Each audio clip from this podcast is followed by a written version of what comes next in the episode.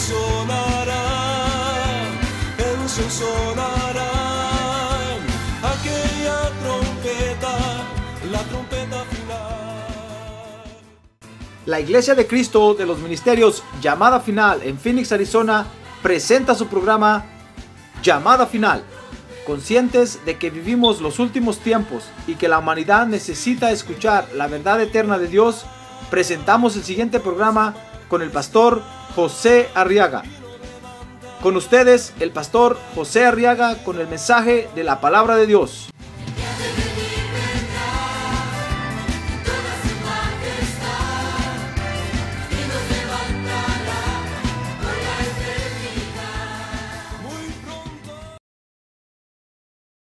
En la carta del apóstol Pablo a los romanos, en el capítulo 7, y vamos a leer el verso 21. Romanos capítulo 7, verso 21. Dice la palabra de Dios, ahí está en la pantalla, dice, así que queriendo yo hacer el bien, hallo la ley, perdón, hallo la ley de que el mal habita en mí. A ver, en voz alta todos leamos ese verso. Así que queriendo yo hacer el bien, hay una ley de que el mal está presente en mí, dice esta versión. Muy bien, y quiero que vea conmigo cómo ahora la Biblia nos habla de otro poder que está operando en contra de los creyentes. Amén. ¿Se da cuenta cuántos poderes operan en contra de nosotros, hermano? ¿Cuántos viernes llevamos estudiando esto y no se acaba, hermano? Mire cuántos poderes operan hoy en contra de los creyentes. Fíjese que el, otro poder que opera en contra de los creyentes que vamos a estudiar hoy es el poder de la maldad. A ver, diga, el poder de la maldad. Es por eso que el apóstol Pablo, fíjese, aquí en estos versos, nos menciona, fíjese, que el poder de la maldad radica, dice el verso 21, en que el mal está dentro de nosotros. Dice ahí, el mal habita, dice, escribió el apóstol Pablo. ¿Saben qué acabo de descubrir? Le escribe a la iglesia, le dice, acabo de descubrir que el mal habita dentro de mí. Mire qué problema, hermano. Resulta que al enemigo lo tenemos dentro de nosotros. ¿Sabe usted eso, verdad? Se lo he enseñado muchas veces. E, el enemigo habita dentro de nosotros. Mire, el diablo, a ver, diga el diablo, está dentro de mí. Pastor, ¿qué dijo? Si es que nosotros, fíjese, nos, nos han mal enseñado, hermano. Nos han enseñado de que el diablo es Luzbel. Y que, y que cuando hablamos del diablo, estamos hablando de Luzbel. Luzbel es un diablo. Pero diablo quiere decir opositor, Satanás quiere decir acusador. Entonces todo el que es un acusador, todo el que es un opositor es un diablo. Por eso fue que cuando Pedro le dijo a Jesús, Señor, no te acontezca ir a la cruz, ¿sabe qué le dijo el Señor? Le dijo, apártate de mí, Satanás. Opositor, acusador, apártate de mí. Porque en ese momento se le estaba oponiendo a Jesús. Cuando, cuando, cuando uno dice diablo, no, es, no, está, no está hablando uno de Luzbel. Está hablando uno de alguien que se le está oponiendo y se le está resistiendo de tal manera que uno no puede avanzar, que uno no puede hacer algo que uno quiere hacer. Entonces, dentro de nosotros tenemos un opositor a Dios, hermano. Tenemos un problema dentro de nosotros, alguien que, que nos acusa delante de Dios, alguien que se opone a Dios, ese es un diablo, ¿se da cuenta? Y no estoy diciendo que usted está endemoniado, porque una cosa es tener el mal dentro de nosotros y otra cosa es que espíritus inmundos habiten dentro de nosotros.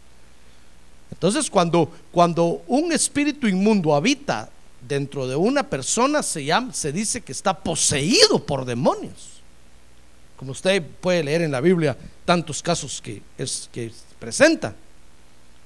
Pero en este caso estamos hablando únicamente de que hay un enemigo de Dios que está dentro de nosotros, que se llama el mal. Y dice el verso 19, capítulo 7 de, de Romanos, que ese, ese enemigo no nos deja hacer el bien. Dice pues, dice el apóstol Pablo, pues no hago el bien que deseo, sino que el mal que no quiero, eso practico. Porque es un enemigo de Dios y no nos deja buscar a Dios. No nos deja venir con alegría a, a adorar a Dios. No nos deja, hermano, entregarnos a Dios. Mire lo que encontró el apóstol Pablo, hermano. Fíjese que quiero, para que usted comprenda lo que hoy vamos a estudiar, quiero, quiero que comencemos por el principio, valga la redundancia. Porque todo comenzó, fíjese, cuando Dios comenzó a crear, hermano. Dice Proverbios capítulo 8, verso número 12. Busque Proverbios 8, verso 12. Fíjese que lo primero que hizo Dios cuando, cuando comenzó a crear fue la sabiduría. A ver, diga la sabiduría. Entonces dice Proverbios 8:12, yo la sabiduría habito con la prudencia y he hallado conocimiento y discreción. Mire lo que Dios creó primero, antes de que Dios empezara a hacer los universos, empezara a hacer los planetas y empezar a ver todo lo que se ve y lo que no se ve, lo primero que creó fue a la sabiduría.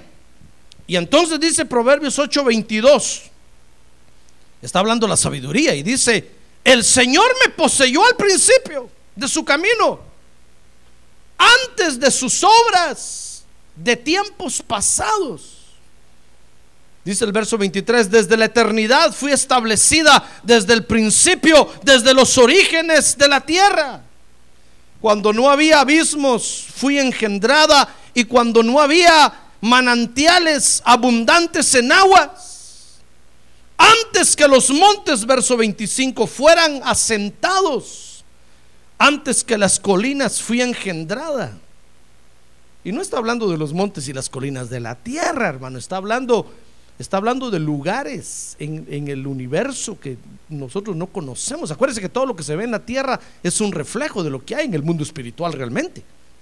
Está hablando de lugares, de regiones que llenan el universo. Entonces dice el verso 26, cuando Él no había hecho aún la tierra y los campos, ni el polvo primero del mundo.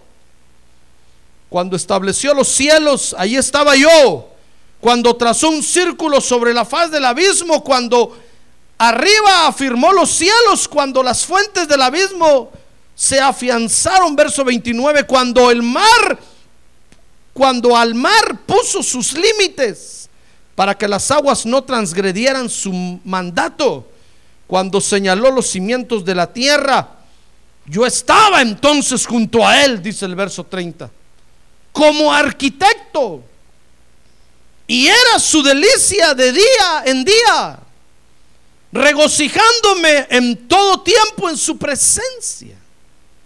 Dice el verso 31, regocijándome en el mundo, en su tierra y teniendo mis delicias con los hijos de los hombres.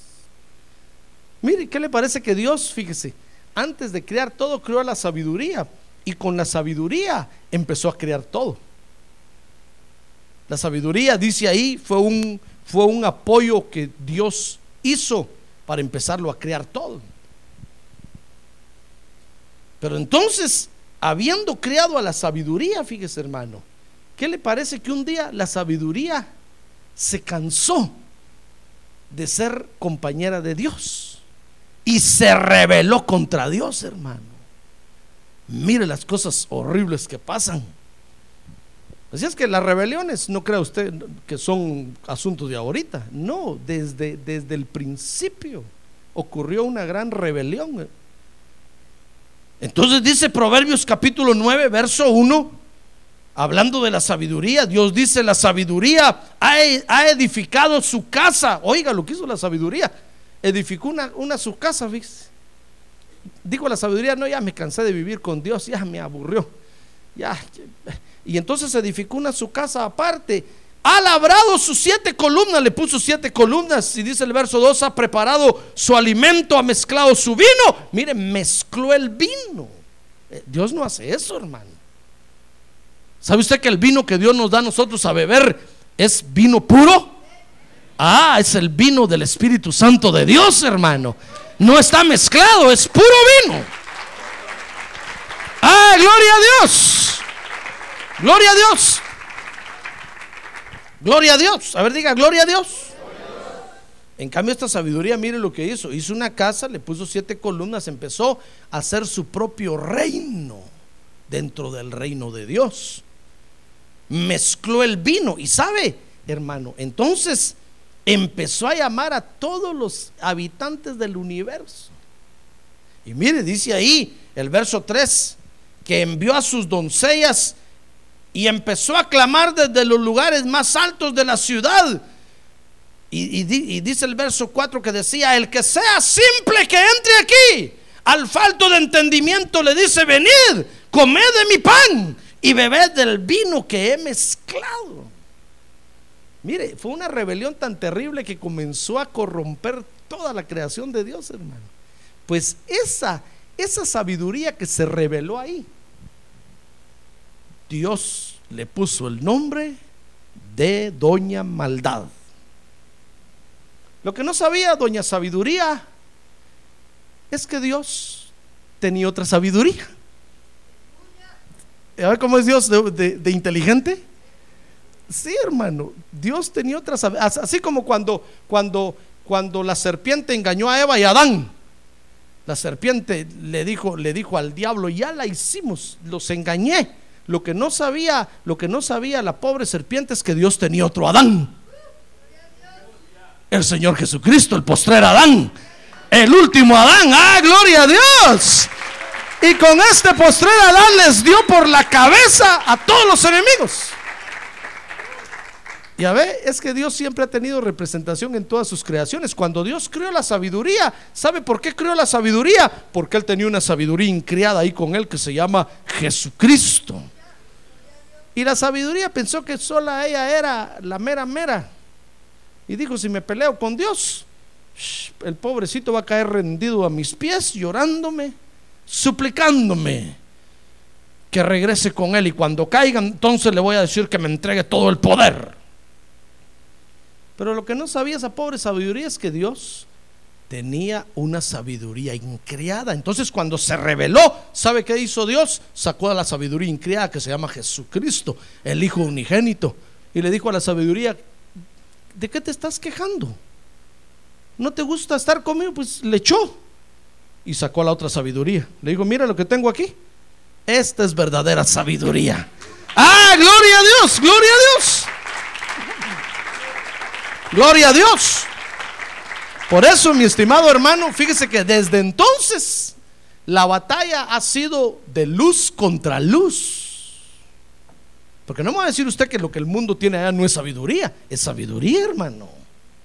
mire cómo, cómo los engalana y todas las cosas grandes que hacen. Es que es sabiduría. Es una batalla de luz contra luz. La gente se para en medio y no sabe para dónde mirar. Mira luz allá y mira luz aquí. No sabe cuál es la luz de Dios. ¿Comprende? Porque aquella también es, sabiduría. Y qué sabiduría tan terrible. La figura de todo esto está en el libro de Esther.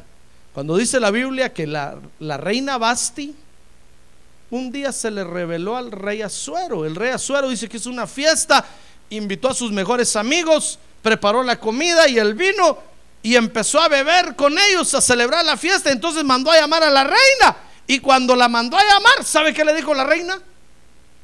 Como nochón. Ahora que ya está borracho, me quiere exhibir ahí delante de todos sus amigotes. Pues no voy, le dijo la reina, no voy. Aquí estoy reunida yo con mis amigas y aquí vamos a hacer un party solas nosotras. Y, despreció al rey. Entonces, entonces dice la Biblia que vino el rey Azuero y entonces dijo, muy bien, ¿qué voy a hacer con la reina? No me hizo caso hoy. Y sus consejeros le dijeron que eran siete consejeros, miren los siete espíritus de Dios. Le dijeron, ¿sabes qué, rey? Si no la sacas del reino, esta le va a dar mal ejemplo a todas las señoras del reino. Después todas no le van a hacer caso a sus esposos. Ah, muy bien, dijo el rey, y echó a, Basti. ¿Se acuerda? De, puede leer el libro de Esther en su casa, hermano. Así como, como, como hobby, el día de mañana lea el libro de Esther. Y va a leer toda la historia ahí. Y esa es la historia de lo que sucedió al principio. La sabiduría creada se rebeló contra Dios. ¿Y sabe qué hizo Dios? Dice la Biblia que tomó a la maldad, a esa sabiduría creada la tomó y la trajo a la tierra. ¿Y sabe qué hizo Dios? La enterró en la tierra, hermano. Mire lo que pasó, dice Zacarías, mire Zacarías capítulo 5, verso 6. No meterías, no, Zacarías 5, 6. Zacarías le está mostrando una visión, fíjese, y dice, y dije, ¿qué es? Y él dijo, esto es el efa que sale y añadió, esta es la iniquidad de ellos en toda la tierra. Dice el verso 7, y he aquí, una tapa de, de plomo fue levantada y había una mujer sentada dentro del efa. Ya ve, mire, la maldad es una potestad femenina, hermano. Con el respeto de todas las hermanas aquí. No quiero ofenderlas. Ya ve, ¿por qué entonces usted, por qué fue que a Eva la pusieron bajo sujeción de Adán?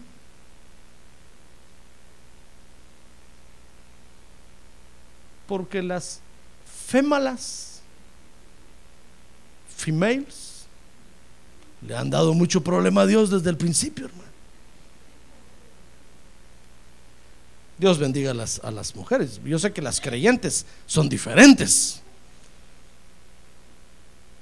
Pero mire qué problema, la maldad es una potestad femenina, por eso usted ve que, que esa, esa misma potestad tiene sometida a muchos pueblos y la adoran, hermano, en un lado la adoran como Guadalupe. No se va a enojar conmigo, hermano.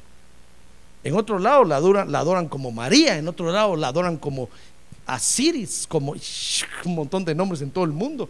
Es la misma potestad de la maldad que tiene sometida a los pueblos. Y los pueblos están bajo una potestad femenina y ahí están contentos. Mire, hermano,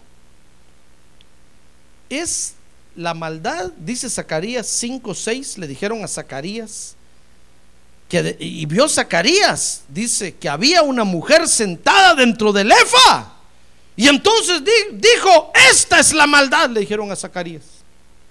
Y la arrojó al interior del efa y arrojó la tapa del plomo, de, plomo sobre, sobre su abertura.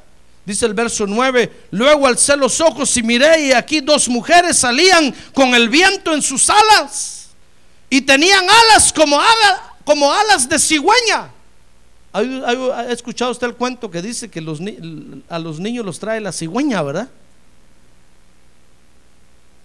Es que Dios tiene seres parecidos a las cigüeñas, hermano. Mire, ahí, lo está leyendo. Pero son angelicales, por supuesto, unos buenos y otros en rebelión. Porque esta, esta señora se, se trajo un montón de la creación de Dios, hermano. Pues estos dos que eran seres buenos, con alas como de cigüeña, alzaron el efa entre la tierra y el cielo. Y dije entonces al ángel que estaba conmigo, dice Zacarías, ¿a dónde llevan el efa? y me respondió a la tierra de Sinar para edificarle un templo. Y cuando esté preparado, será sentado allí sobre su base. ¿Sabe? Y el valle de Sinar es donde está Babilonia, Irak ahorita, hermano. Por eso, desde el principio de, la era del, hombre, toda la maldad y religión y todo ha salido de allá. Porque ahí fueron a enterrar a Doña Maldad. Me meto en un oído para que me cuenten otro más bonito. Entonces se me queda viendo así como dice, qué bonito cuento, pastor. Cuénteme otro para que me duerma. No, fíjese que no es un cuento, es la verdad. Por eso le estoy leyendo los versos bíblicos aquí. Porque desde entonces la maldad, fíjese hermano, ha estado en el cosmos queriendo dañar todo lo que Dios hace. Imagínense, si fue lo primero que Dios creó. Y dice que era el ayudante de Dios. O la ayuda inmediata de Dios. Con ella hacía todo, hermano. Dice que con ella se regocijaba en la creación, creando los, los cielos, creando los mundos, creando el universo. Imagínense qué cosas no sabe esa, esa, esa potestad. Tan terrible es esa potestad que dice Proverbios que fíjese que Dios le puso el arquitecto del universo. Y sabe usted que hay unos que adoran al arquitecto del universo. Los masones, su Dios máximo es el arquitecto del universo y todos creen que es nuestro Dios. No, es la maldad, el Dios de ellos. Por eso ellos y nosotros no tenemos nada en común, porque no adoramos al mismo Dios. Nosotros adoramos al Dios de Abraham, Isaac y Jacob, al poderoso Jehová de los ejércitos. ¡Ah, gloria a Dios! ¡Gloria a Dios! Así es que cuando a usted le hablen del arquitecto del universo, diga usted, uh, esa es la maldad. No escuche, porque es una sabiduría que lo puede engañar, lo puede engatusar, le pueden dar gato por liebre, o le pueden hacer de chivo los tamales. Dicho sea de paso, las hermanas están haciendo tamales en la cocina, hermano, pero los están haciendo bien hechos. Ahí puede pasar usted a comprar después del, del culto. Muy bien. Pues fíjese que esta maldad, esta sabiduría se reveló y le decía yo que desde entonces ha estado en el cosmos, en toda la creación, corrompiendo o queriendo dañar lo que Dios hace. Como por ejemplo Adán y Eva, que quiso dañarlos, pero, pero no sabe. Mire, sigue, fíjese que es una sabiduría tan terrible. Pero ¿qué le parece que Dios es mucho más inteligente que esa sabiduría, hermano? Porque no termina de aprender que Dios tiene participación en todas sus creaciones. Que cuando la maldad viene y corrompe algo aquí, Dios ya tiene preparado algo más grande por aquí, hermano. Ah, gloria a Dios, gloria a Dios. Gloria a Dios. Porque nuestro Dios es mucho más inteligente. La maldad dijo, ya arruiné la creación del hombre de Dios, ya la arruiné, los engañé, los eché a perder, me metí a morar dentro de ellos y ni cuenta se dieron. Pablo dijo, el mal está dentro de mí. Los poseí desde un principio y no se dieron cuenta. Pero no, no sabe que iba a venir el postrer Adán y nos iba a redimir a usted y a mí, hermano y que su sangre preciosa nos limpia de toda maldad, dice la Biblia. Su sangre preciosa nos limpia de toda maldad. ¡Ah, gloria a Dios! Nos purifica, nos santifica para Dios. Ah, a ver, diga, la sangre de Cristo me limpia de toda maldad. Mire, mire lo que Dios tenía escondido esta sabiduría no termina de aprender. A Dios nunca le va a ganar, hermano. Y eso quisiera, ganarle a Dios. Pues dice Ezequiel 28, 14. Quiero que vea conmigo cómo ha querido corromper la creación de Dios.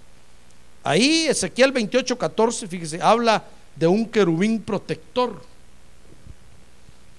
Dice, tú querubín protector de alas desplegadas, mire lo que Dios había creado, hermano. Había creado Dios una estructura, querubín. Querubín es el plural de querub. Por eso dice querubín, porque no era uno solo, era una estructura de protección que Dios había creado para determinadas funciones. Y entonces le dice, tú querubín protector de alas desplegadas, yo te puse ahí. Estabas en el santo monte de Dios, andabas en medio de las piedras de fuego. Mire, las piedras de fuego son otros seres de Dios, hermano. Lo que sucede es que cuando nosotros oímos piedras de fuego, nos imaginamos una piedrota como las que usted patea en el camino, ¿verdad? Pero Dios tiene unos seres que se llaman piedras. Por eso cuando vaya a patear una piedra, tenga cuidado, porque esa piedra es una figura de los seres que Dios tiene allá. No va a ser que venga una piedra de esas de allá y le venga a decir, ¿por qué pateaste esta, a esta mi imagen ahí en la tierra? Acuérdense que todo lo que hay en la tierra es una imagen de lo que hay en el mundo espiritual, hermano. Una piedra ahí, ¿usted cree que una piedra? Mire, si usted le pregunta a un científico cabezón que es una piedra, le va a decir, oh, esa está formada por la erosión de la tierra y las partículas se unen con los años y de ahí se forma una piedra. Sí, esa es la explicación de la sabiduría que se reveló contra Dios. Pero la explicación de Dios no es esa, la explicación de Dios es que es una imagen de un ser que Dios crió, de, de una creación que Dios tiene que se llaman piedras. ¿Se acuerda que la Biblia dice que ahora nosotros somos piedras vivas? Y que con nosotros van a edificar el templo del Espíritu Santo. ¿Ya ve? La Biblia nos llama piedras también. A ver, dirá que tiene a un lado, hermano, piedra. No le va a decir hermano Peter, no. Piedra. Por eso el Señor le dijo a Pedro, Pedro, tú eres, tú eres Pedro, tú eres piedra, piedrecita. Y le dijo, pero sabes, yo soy la roca. No te compares conmigo, por favor. Tú eres una piedrecita y yo soy la roca eterna de los siglos, le dijo el Señor. Y sobre mí va a ser edificada la iglesia. ¡Ah, gloria a Dios! Gloria a Dios. Y entonces a este querubín protector, hermano, que se movía en medio de las piedras de fuego, dice el verso 15, perfecto eras en tus caminos desde el día en que fuiste criado hasta que la iniquidad se halló en ti hasta que la maldad, dice otra versión, se halló en tu corazón. Entonces cuando Dios vio que tenía el corazón lleno de maldad, este, esta, esta estructura querubín la echó del cielo, hermano. Ya no la podía tener ahí. Y hay otra creación, vea conmigo, quiere ver cómo, cómo esta maldad ha corrompido las creaciones de Dios. Dice Isaías 14, verso 12. Isaías 14 habla de otra creación diferente a la de Ezequiel 28. Son diferentes. Dice, ¿cómo has caído del cielo? Oh, lucero de la mañana. Mire, Dios tenía otra creación llamado lucero de la mañana. Hijo de la aurora, has sido derribado por tierra, tú que debilitabas a las naciones. Pero tú dijiste en tu corazón, subiré el cielo por encima de las estrellas de Dios, levantaré mi trono y me sentaré en el monte de la asamblea en el extremo norte. Subiré sobre las alturas, verso 14, de las nubes, me haré semejante al Altísimo. Sin embargo, dice el verso 15, mire, eso ya era maldad. Dice el verso 15, sin embargo, ha sido derribado al Seol y a lo más remoto del abismo. Mire, fue otra creación que, que, la, que, la maldad engañó, hermano. Contaminó y Dios tuvo que echarla del cielo y meterla hasta el infierno, hasta lo más profundo.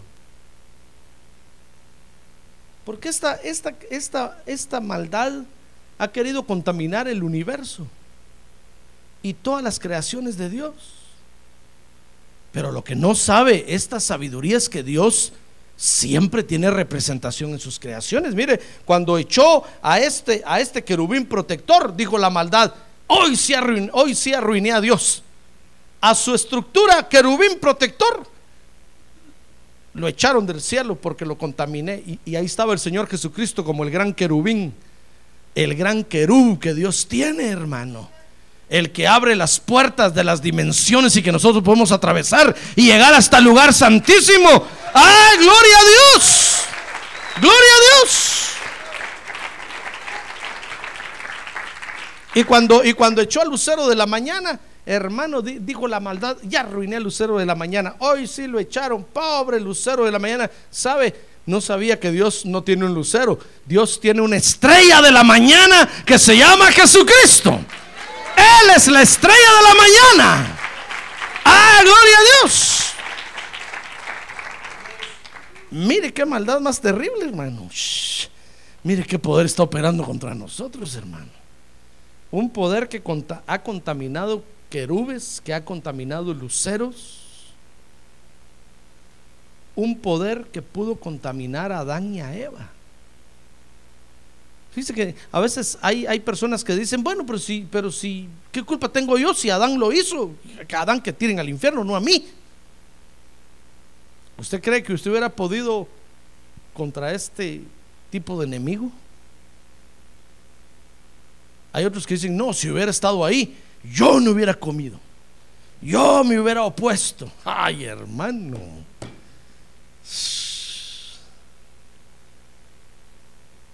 Es que es un poder terrible.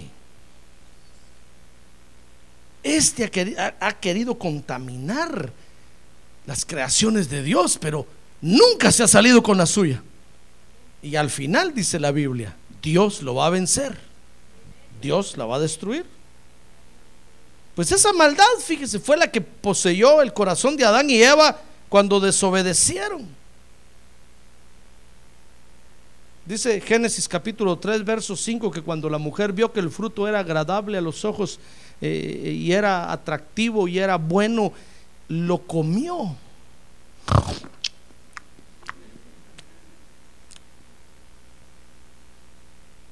Y al comerlo, la maldad los poseyó. Por eso ha visto usted que, por ejemplo, los brujos, hay hechiceros que hechizan la comida, hermano. ¿Sabe usted eso, verdad o no? Por eso cuando vaya a comer, ore por los alimentos. No va a ser que le hayan echado unos, unas patas de araña a su hamburguesa ahí en McDonald's porque son satanistas, hermano. Y que usted vaya y se coma. Chic, clic, le va a tronar las patitas de la araña nada más en las muelas. O le hayan echado unos pelos de gato al agua.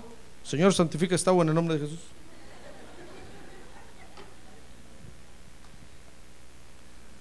Porque, porque hay gente que practica los hechizos en las comidas, hermano.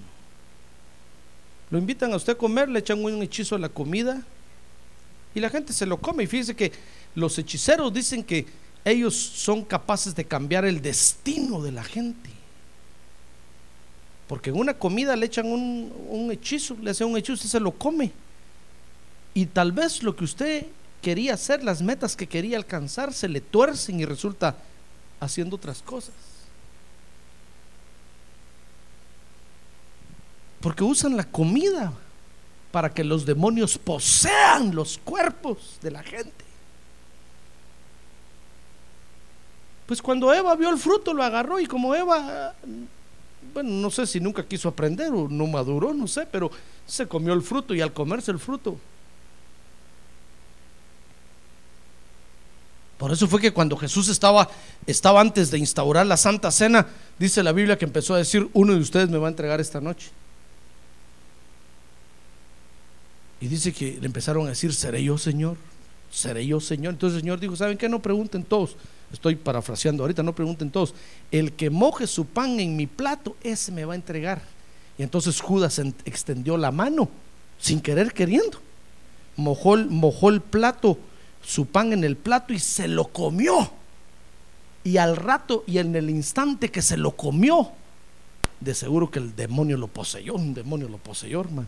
En ese momento dice la Biblia que salió para ir a vender a Jesús. Porque es real que a través de las comidas, la maldad puede hacer que los demonios se metan dentro de la gente, hermano. Por eso, cuando yo le digo a usted que ore por los alimentos, no es un... Fíjese que a veces la gente dice, no, eso es religión. Usted ora por los alimentos, ¿qué es eso? No, hermano, es que la maldad usa la comida y pone demonios ahí para que se metan dentro de la gente. Es real. Yo lo he visto con estos ojos que no se han de comer los gusanos. Yo he visto gente que a la hora de ser liberada ha hecho una vomita una cosa horrible, hermano. La vez pasada vomitó una cosa roja, puros tomates. Y cuando yo examiné la comida, yo le dije, ¿qué es eso? Entonces dijo, dijo, dijo la persona todavía así medio volviendo en sí. Es que mi prima me invitó a una entomatada. Yo no sé qué es eso.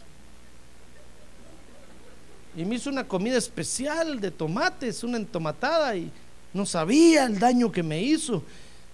Hermano, yo le dije, eh, eh, lo muy menos fue ayer. No, me dijo, fue hace 10 años. Yo me puse a temblar, hermano. Le dije, ¿10 años hace que usted tiene este montón de chuches ahí en el estómago? Sí me dijo. Ay, hermano. nunca los digirió, nunca los procesó, no, ahí los tenía. Y era, era la posesión demoníaca que tenía. Estaba poseída por no sé cuántos demonios, hermano. Si fue una liberación terrible, horrible y apestosa. Mejor no le cuento más. Pues el Señor la liberó. Pero mire si está aquí en la iglesia. Un día vino al culto. Después ya no vino. Cuando le fui a buscar le dije, ¿qué pasó? ¿Y la iglesia? No, me dijo es que mi mamá me regaña, es que mi papá, no sé qué. Va, pues le dije que van a venir, si le salieron 15, van a venir 75 demonios más y se le van a meter. Adiós. Y ya no me llamen. Cuando le pase eso, ya no quiero saber nada de usted. Ya mucho de hondera aguanté, le dije. Busquen otro pastor allá que se compadezca de ustedes, yo ya no. Es que la gente es ingrata, hermano. Fíjese que Dios los bendice, les hace bien. Y no quieren buscar a Dios, hermano. Entonces, ¿qué quieren? ¿Un tsunami?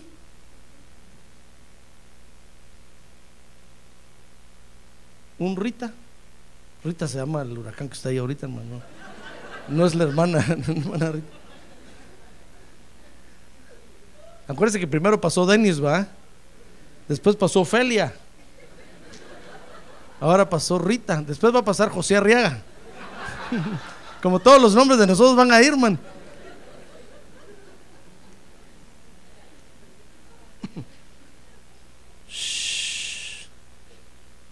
Comieron del árbol que Dios les dijo que no comieran y al comerlo, la maldad los poseyó.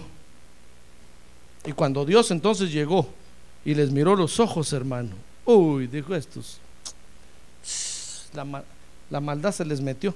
Dijo Dios, váyanse de aquí, váyanse, ya no quiero vivir con ustedes. Ya no quiero ni comer con ustedes, les dijo Dios, fuera. No, le dijeron, es que la mujer que me dice que, dijo Dios, todos fuera. Y Dios los echó. Entonces dijo Dios, le dijo Dios a Jesús, listo hijo, este Adán, listo para ir a la tierra, tú eres mi Adán. Es que a Dios nadie le gana, hermano. Por eso es Dios. Ah, Jesucristo es su nombre. Gloria a Dios. Gloria a Dios. Y fíjese, ahora cada vez que nosotros le, le, desobedecemos a Dios, hermano, ¿sabe? Esa maldad crece. Y no solo crece, sino que se multiplica. Mira el daño que nos hizo. Se metió en Adán y Eva y se comenzó a multiplicar. Cada vez que Adán y Eva tenían un hijo, ahí va multiplicado. Y se sigue multiplicando. Cada vez que usted tiene hijos, ahí va multiplicada la maldad. Y cada vez que usted y yo le desobedecemos a Dios, esa maldad crece, hermano. Por eso Jesús dijo, miren, saben, el reino de los cielos hoy es semejante a una mujer que guardó levadura en tres recipientes, dijo, y creció, y todo lo contaminó. ¿Por qué es lo que nos pasa a nosotros ahora? La maldad, hermano, nosotros la recibimos por nacimiento. Y, y no solo se multiplicó, sino que empieza a crecer dentro de nosotros. Y cada vez que le desobedecemos a Dios, la maldad crece. Cada vez que usted le desobedece a Dios, usted está contribuyendo con el crecimiento de la maldad. Por eso es importante obedecerle a Dios, hermano. ¿Quiere estar usted con Dios o no? Entonces obedezcámosle a Dios, hermano. Porque cada vez que usted dice, no, yo ya me cansé de hacer esto, ya no, la maldad crece. Porque ahí está. No la podemos echar, no la podemos sacar, ahí está dentro de nosotros. Cada vez que nosotros, hermano, desobedecemos, la maldad crece y se multiplica. Dice Romanos 7, 19, Veamos Romanos 7, 19, ahí donde estamos estudiando. Pues no hago el bien que deseo, dice Pablo, sino que el mal que no quiero eso practico. Así que queriendo yo hacer el bien, hallo la ley de que el mal está presente en mí. Y entonces dice, miserable de mí, ¿quién me librará de este cuerpo de muerte? Fíjense que esta maldad no nos deja agradar a Dios, hermano. Está interesada en que nosotros le desobedezcamos a Dios.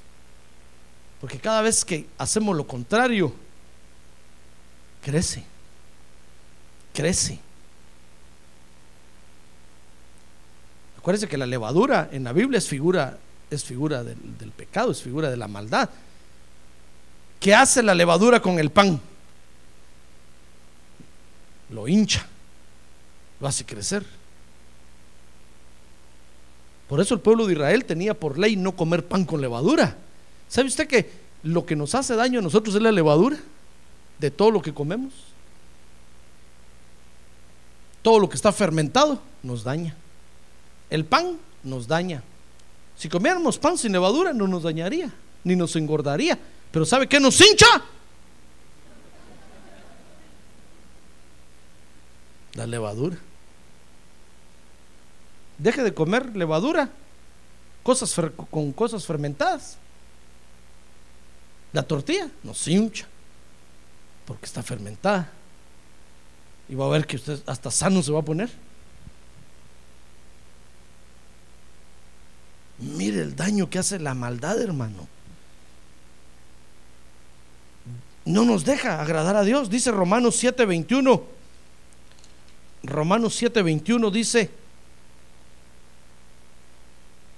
así que queriendo yo hacer el bien, hallo la ley. Oiga, es una ley. Ay, hermano. Es que cuando el hombre desobedeció no se dio cuenta que se metió una ley dentro de él, que se llama la ley de qué? La ley del mal, la ley, la ley, se lo voy a leer mejor, ya que usted no, no quiere leerlo. Ya le dio miedo, va. Hay o la ley de que el mal, mire, es la ley del mal. qué, qué bonitos fuéramos nosotros si solo tuviéramos la ley de Dios dentro de nosotros, hermano hace rato hubiéramos, nos hubiéramos tomado la imagen y semejanza de Dios, de Cristo. Lo hubiéramos revuelto, eh, eh, eh, vuelto a tomar porque Adán la perdió. Pero hay otra ley dentro de nosotros que se llama la ley del mal. Es una ley. Dice Romanos 7:24 que eso nos convierte en cuerpos de muerte. Por eso por eso dice Pablo, ahí hay miserable de mí, ¿quién me librará de este cuerpo de muerte?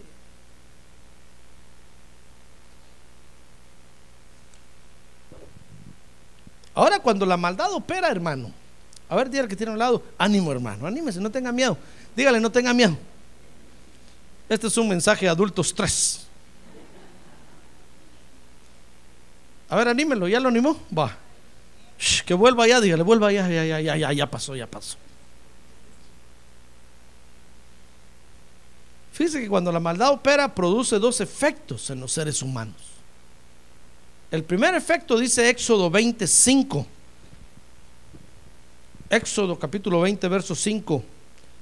Eh, Dios puso un, mandamiento ahí y dijo, le dijo a Israel, no los adorarás, está hablando de los ídolos, ni los servirás, porque yo, el Señor tu Dios, soy Dios celoso, que castigo la iniquidad de los padres sobre los hijos hasta la tercera y cuarta generación de los que me aborrecen.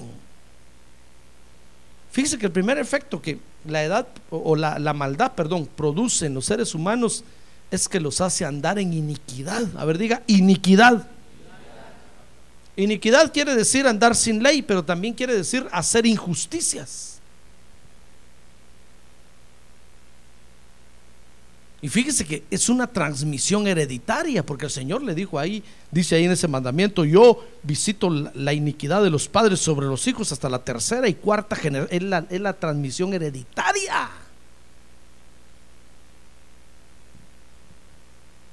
como castigo, Dios dejó esa ley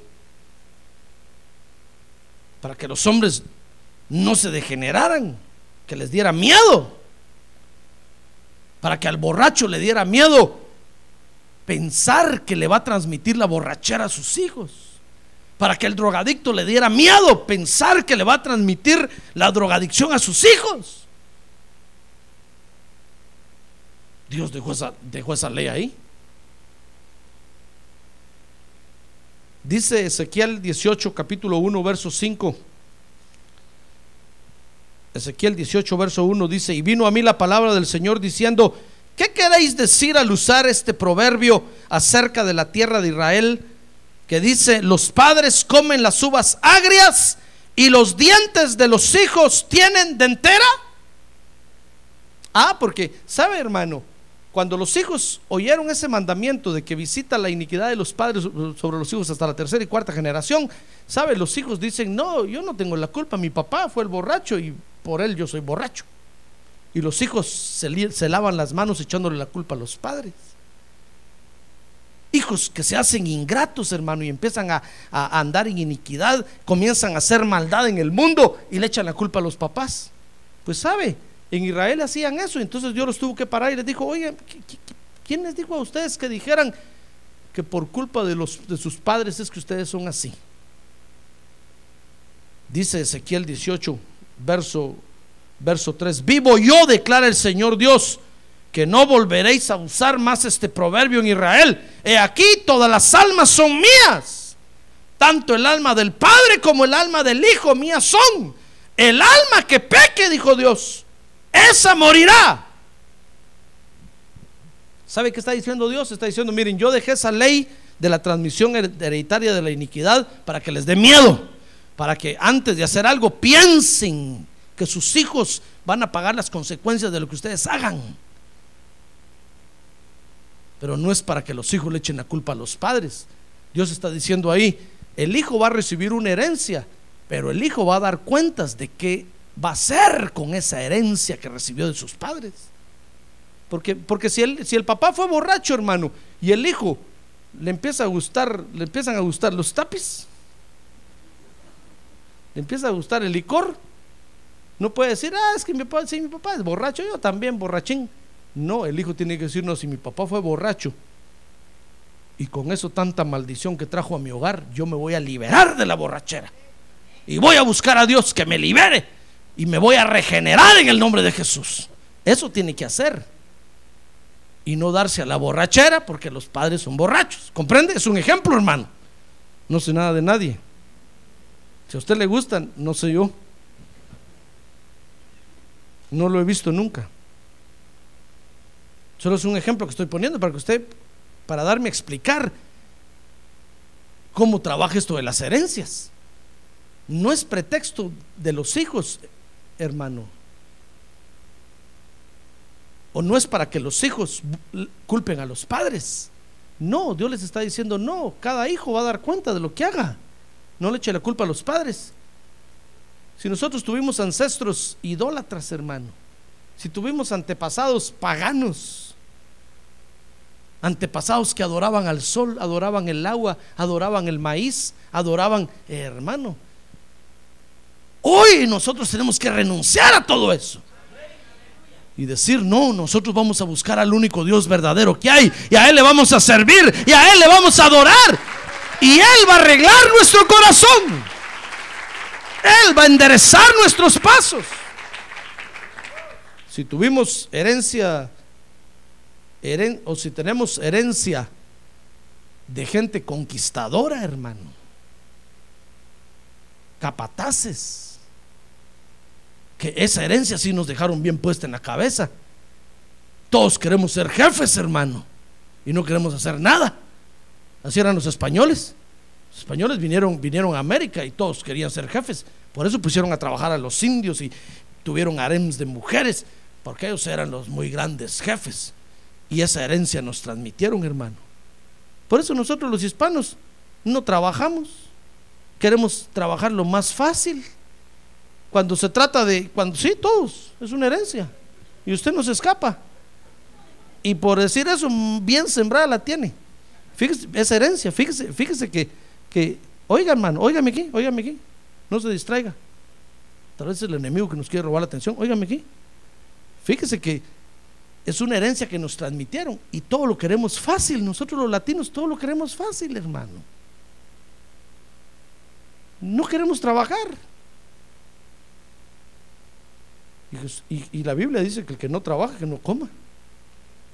Queremos los trabajos más sencillos, más fáciles, donde solo queramos ser jefes. Hermano, es una herencia que recibimos, ¿sabe? Es una maldición.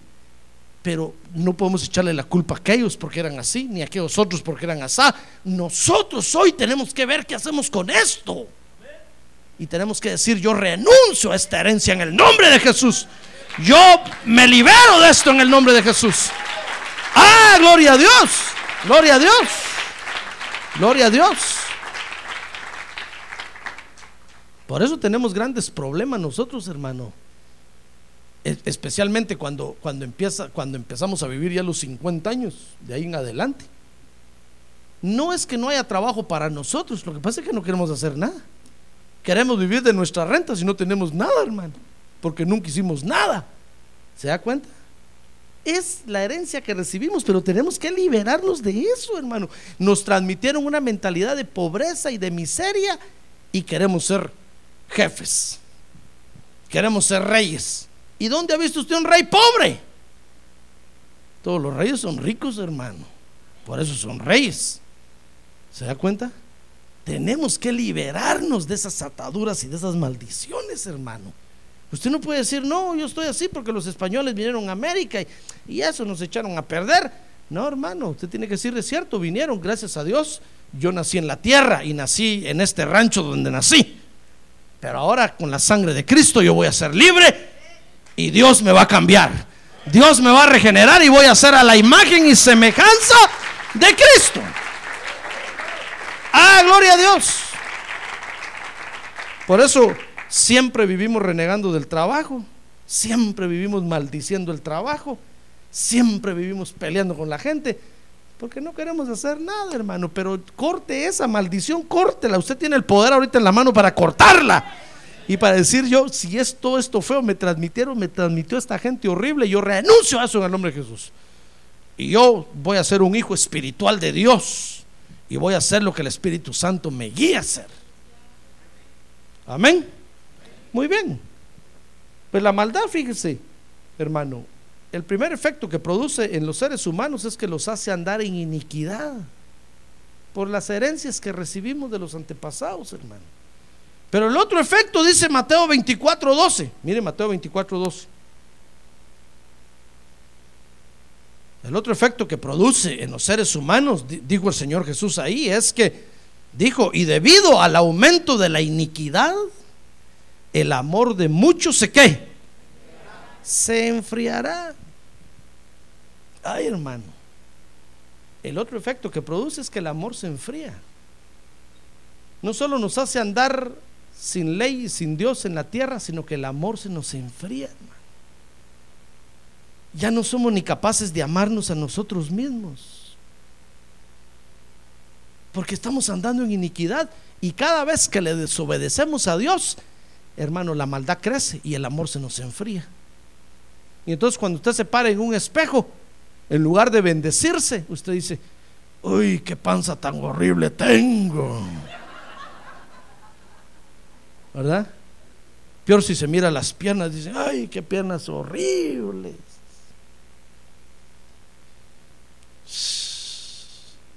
Ya no es capaz de amarse usted mismo. ¿Por qué no se ama si la Biblia dice amarás a tu prójimo como a ti mismo? Porque le desobedece a Dios. Entonces anda en iniquidad, la maldad crece y usted no se puede amar, hermano. ¿Qué esperanza es que ame al pastor? Que tiene misericordia de usted. ¿Qué esperanza? Si no se ama a usted, ¿cómo, va a amar a mí? Si el mandamiento dice amarás a tu prójimo, a tu prójimo como a ti mismo. Si no se ama a usted, ¿cómo va a amar a los demás, hermanos? ¿Se da cuenta? Nosotros contribuimos al crecimiento de la maldad cada vez que le desobedecemos a Dios. Y entonces ya no hay amor por nada. Usted no ama la obra de Dios, le importa un comino. No ama. Si usted no se ama, hermano, no ama a sus padres, no ama a sus hijos, se vuelve un, un ambiente horrible, pesado, feo, de destrucción. Porque eso es lo que la maldad quiere, crecer, crecer, para que los hombres se autodestruyan. Especialmente nosotros los creyentes. Mire los efectos horribles que produce. Nos hace andar en iniquidad y cuando andamos en iniquidad la maldad crece, hermano, reina. Y el amor se nos enfría. Y entonces nos comenzamos a autodestruir unos a otros. A usted le cae mal el que está ahí. Usted dice, pero si es mi hermano. Y le cae mal. Le cae mal aquel otro, le cae mal. Todo el mundo le cae mal. Y empieza a pelear con unos, empieza a pelear con otros. Y usted empieza a decir, es que nadie me quiere. Pero si ni usted mismo se quiere, ¿quién lo va a querer? ¿Se da cuenta? Es que cuando andamos en iniquidad, la maldad crece, hermano. Pero tengo una buena noticia para usted esta noche, hermano. ¿Quiere oír la buena noticia? A ver, pregúntale que tiene un lado. ¿Quiere oír la buena noticia, hermano? La buena noticia es que podemos vencer el poder de la maldad. Ah, en el nombre de Jesús podemos vencer el poder de la maldad. Dios nos ha dado el poder para vencer el poder de la maldad. Mire cuánto daño le hace la maldad a los hombres, hermano. Cuántos hogares se destruyen, cuánta gente se mata cada día, cuánta, cuánto daño. Pero usted y yo podemos vencer la maldad. Dice Romanos 7:25 que solo Jesucristo nos puede librar de esa condenación. Está hablando el apóstol Pablo ahí, fíjese. Entonces, entonces dice Romanos 7:25, Pablo está diciendo, bueno, entonces, ¿quién me va a librar de este cuerpo de muerte? Entonces dice, gracias a Dios por Jesucristo, Señor nuestro. Porque tenemos que comenzar reconociendo, fíjese hermano, que para eso murió Jesucristo en la cruz para que usted y yo ahora podamos vencer el poder de la maldad en la tierra. Dice Romanos 8.1 que solamente andando bajo los lineamientos de Jesucristo vamos a poder vencer el mal. Dice Romanos 8.1, por consiguiente, no hay ahora condenación para los que están en Cristo Jesús, los que no andan conforme a la carne, sino conforme al Espíritu. Si nosotros, hermano, aceptamos el sacrificio de Jesús en la cruz del Calvario, eso quiere decir que aceptamos su doctrina, aceptamos todos los lineamientos que Él da, vamos a vencer el poder de la maldad. Mire lo que Dios nos ha dado en la mano, hermano. Ya ve lo que vamos a destruir. Lo que ha estado contaminando el universo y todas las creaciones de Dios desde hace rato Usted y yo hoy lo tenemos, tenemos el poder en la mano para, aplastarlo y destruirlo, hermano. mire lo que hizo el Señor Jesucristo. Estando en Cristo. Entonces ahora que tenemos el poder de Dios, a ver diga, yo tengo el poder de Dios. Tenemos que impedir que la maldad crezca, hermano. ¿Está usted de acuerdo conmigo o no? Si usted y yo tenemos el poder de Dios, nuestra obligación es impedir que la maldad crezca. ¿Sí o no?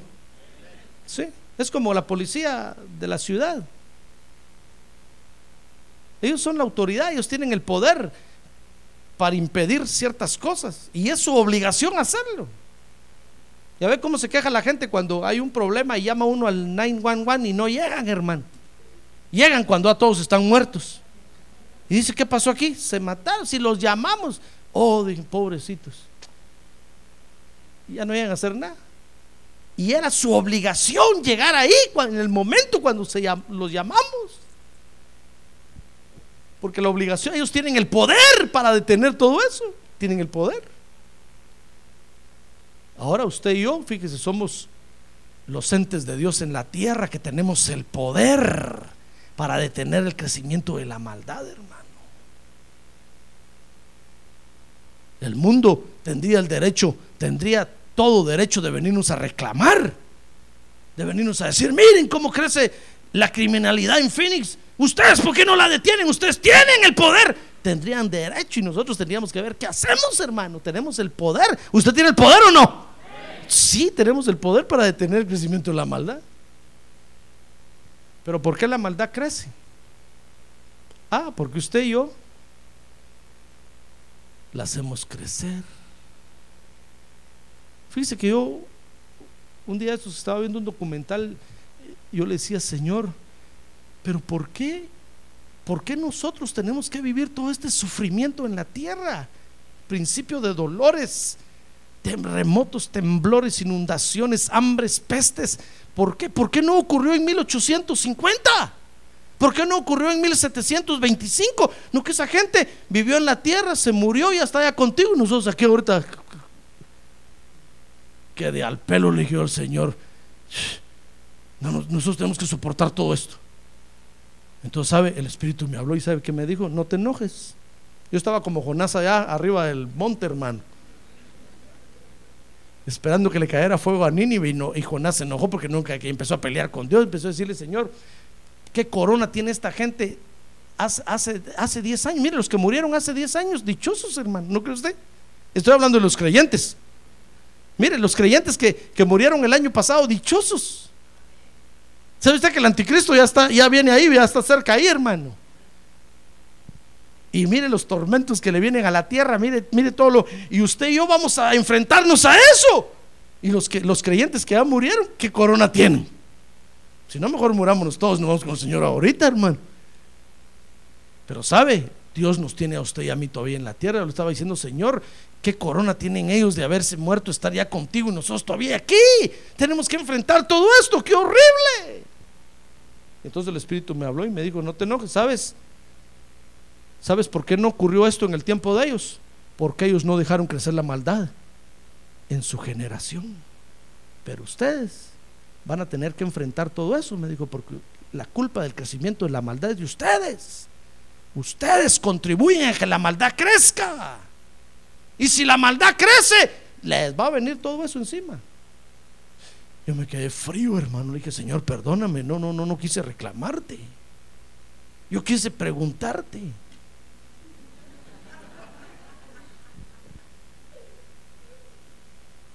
Le dije, Señor, tienes razón. Pero sabes, Señor, le dije, tú eres justo. Si tú estás viendo que nosotros estamos contribuyendo a que la maldad crezca, merecido lo tenemos. Porque nuestra obligación es hacer que la maldad no crezca, hermano. ¿Sabe qué le dije a mi esposa? Le dije, mire, la vez pasada estaba viendo en el internet la página del pastor Presley, Rod Presley, y tiene una página ahí donde él está, está peleando en el Senado y oponiéndose al matrimonio de los gays y de todos esos hermanos y está pidiendo contribución, yo le dije, me voy a anotar con él y le voy a mandar que pelee, ya que yo no puedo. Si yo no llego hasta allá y él ya llegó y está ahí, lo vamos a empujar, que entre y pelee y se oponga a eso. No vamos a dejar que la maldad crezca, no vamos a dejar, no vamos a dejar. En el nombre de Jesús no vamos a dejar. Porque si crece, se nos va a venir todo el apocalipsis encima, hermano si crece la maldad, se nos van a venir, se nos va a venir todo el apocalipsis encima y en carne viva vamos a tener que sufrir eso. Yo dije, Señor, nos vamos a oponer al crecimiento de la maldad. las generaciones futuras que vengan, nuestros hijos, nuestros nietos, hay que peleen su parte. Si no, es que, si no quieren que les caiga todo eso encima. hermano, Por eso usted y yo tenemos las armas. ¿Está de acuerdo conmigo? Mire, se me fue el tiempo, pero no puedo terminar, hermano. Le voy a dar el postre ahorita. Para que no diga después que me llevé una parte. Le tengo que dar el plato completo, hermano. ¿Me aguanta un poquito más? A ver, anime al que tiene un lado, dígale, ánimo, hermano. Anímese. Anímese, ya falta poco. Ahora estando en Cristo, entonces nosotros tenemos que impedir que la maldad crezca. ¿Y cómo le vamos a impedir? Compremos una metralleta cada uno, hermano. y granadas. Mi- Mire cómo eso ha hecho, han hecho muchos, muchas religiones, porque se han confundido. Creen que pueden detener el crecimiento de la maldad agarrándose a balazos unos a otros, pues no es así. ¿Sabe cómo dice la Biblia? ¿Quieres, ¿Quieres saber cómo dice la Biblia que podemos impedir el crecimiento de la maldad? ¿Quieres saber? Romanos 12, 17. Ahí está lo primero que tenemos que hacer. Romanos 12, 17. Nunca paguéis a nadie mal por mal. ¿Quiere usted impedir el crecimiento de la maldad? Bueno, entonces comience con usted mismo, hermano. No le pida a la policía, ni al gobierno, ni al gobernador, ni a... Ellos no pueden hacer nada. ¿Quiere usted impedir el crecimiento de la maldad? Entonces no pague mal por mal. Romanos 12, 17. Respetad lo bueno delante de todos los hombres. Si nosotros hacemos esto, la maldad no va a crecer en nuestra generación, hermano. No va a crecer, la vamos a aplastar. Pero usted dirá, pastor, pero si ya es el fin, ¿qué más da? Escrito está. No, hermano, pero acuérdese que Dios actúa de acuerdo a como nosotros actuamos. Si a nosotros nos importa un bigote, como se dice, perdón, con perdón suyo, por allá en el rancho, para los que tienen bigote, si a nosotros nos importa un bigote, que, ah, que ya está escrito que eso va a pasar y somos derrotistas, hermano. ¿Sabe? El apocalipsis se nos va a venir encima y nos va a caer con todo el peso y no vamos a escapar. Pero si nosotros decimos, no, Señor, nosotros no vamos a hacer que la maldad crezca. Entonces Dios se detiene, hermano, y dice, "Va a ver, ¿qué van a hacer? Pues voy a comenzar conmigo mismo. No voy a pagar mal por mal y voy a respetar lo bueno delante de los hombres. Si ahí dice, fíjese, hermano, no tire la basura, ¿por qué usted va a tirar la basura ahí? ¿Por qué? Ah, pero nosotros decimos, no, que nadie me mire. Tiramos toda la basura ahí en el... Haga que la maldad crezca. Siga. Va a crecer la maldad. Y le va a caer, hermano, a usted. ¿Usted cree que va a escapar si Dios es justo, hermano? Si no respetamos lo bueno delante de los hombres, hacemos que la maldad crezca. ¿Quieres seguir sabiendo cómo, cómo podemos detener la maldad? Muy bien, Romanos 12, 21. Mire, yo no puedo decirle esto a la policía. Ellos se van a reír de mí, hermano, porque no pueden, ellos, ellos no pueden pelear así. Usted y yo sí podemos pelear así. Estas son las armas que Dios nos da. A ver, levante su mano y dígale, Señor, yo tomo el arma que me das. Yo tomo el arma que me das para pelear contra la maldad. Ahora baje su mano. Romanos 12, 17. No hay que darle gusto a la maldad, en otras palabras. No le pague a otro mal por mal, hermano. Por eso Jesús dijo, si te pegan en una mejilla, pon la otra mejilla. No le devuelvas una manada ni una patada. Porque si lo haces, vas a hacer que la maldad crezca y va a ser tu culpa. No le des gusto a, la maldad. No le dé gusto al diablo. Si le pegan una mejilla, ponga la otra. Y diga, yo no voy a contribuir a que la maldad crezca. No hay que darle gusto a la maldad. Romanos 12, 21. Mire, Romanos 12, 21. No seas vencido por el mal, sino vence con el bien el mal. ¿Usted quiere detener el crecimiento de la maldad en la tierra? Entonces no se deje vencer por el mal, hermano. No diga, pastor, es que no puedo. Una fuerza mayor me jala y me lleva al pajarito. Y ahí termino abrazado. No, hermano, venza con el bien, venza el mal. ¿Usted sabe lo que es el bien o no? Sí, entonces venza con el bien el mal. Mire las armas que Dios nos da, hermano. Romanos 13:10. Esta está más bonita. El amor no hace mal al prójimo. Por tanto, el amor es el cumplimiento de la ley. ¿Quiere detener la maldad? Ame a su hermano y a su pastor. A ver, quiere decirle que tiene un lado, yo lo amo a usted, hermano. porque es mi hermano. Pero oiga bien, hermano. No repita como loro nada más. Oiga bien, oiga bien lo que está diciendo. Ame a su hermano.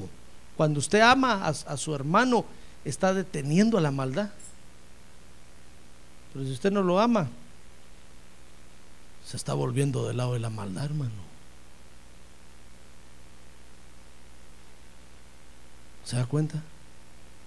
Por eso aquí en este asunto no se sabe quién es quién. Hay unos que al final se van a hacer al, lado de la maldad. Y hay otros que al final se van a pegar más a Dios y a Jesús. No mire a nadie. Míreme aquí. 1, 2, 3, cuarta arma que Dios nos da. Primera de Tesalonicenses 5:22. Primera de Tesalonicenses 5:22. Absteneos de toda forma de mal. A ver, diga, absteneos de toda forma de mal. Dice otra versión, absteneos de toda especie de mal. Mire, cuando usted vaya a hacer algo y huela que hay gato encerrado ahí, no lo haga, hermano. Absténgase. No va a decir, pastor, sí, yo me di cuenta, pero como todos lo hacían, yo también lo hice. Mal de muchos, dice el dicho. Consuelo de tontos. No, si usted ve que otros lo hacen, usted no lo haga. Usted diga, no, no, a mí se me hace que esto está raro. No, yo no lo hago. Absténgase de toda forma de mal, hermano. ¿Quiere vencer a la maldad o no? Bueno, Hebreos 5:14. Pero el alimento sólido es para los adultos, los cuales por la práctica, por, por la práctica tienen los sentidos ejercitados para discernir el bien y el mal.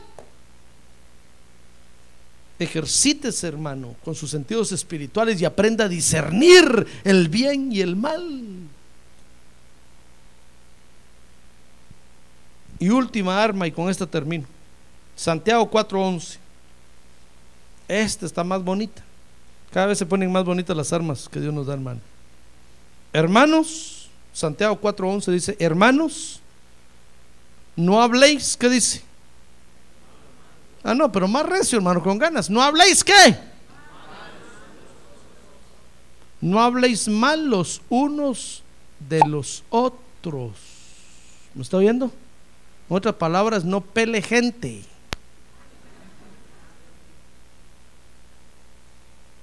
El que habla mal de un hermano o juzga a su hermano habla mal de la ley y juzga a la ley. Pero si tú juzgas a la ley, no eres cumplidor de la ley, sino juez de ella.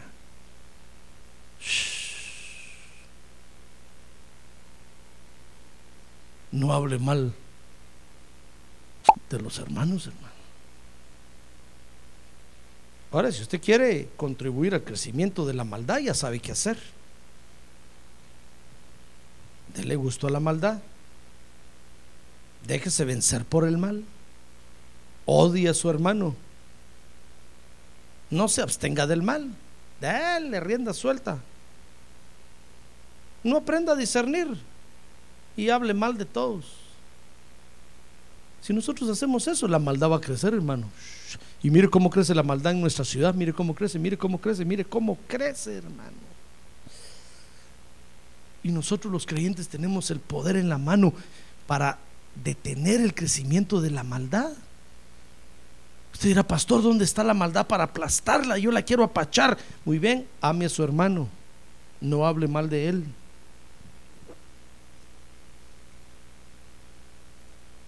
Nunca pague a nadie mal por mal. Absténgase de hacer el mal. Y con ese garrote les va a estar dando a la maldad en la cabeza, hermano. Mire, con usted y conmigo que hagamos eso, nuestra ciudad va a ser diferente. Cuando nosotros le desobedecemos a Dios, hermano, la maldad crece. Y el poder de la maldad opera peor contra nosotros. Y nos va a hundir.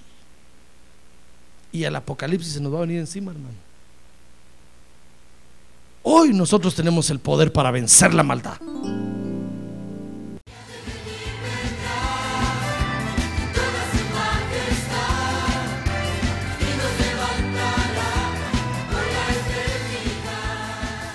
La Iglesia de Cristo de los Ministerios, llamada final en Phoenix, Arizona, cumpliendo con la comisión de Joel 2.1, presentó su programa, Llamada Final.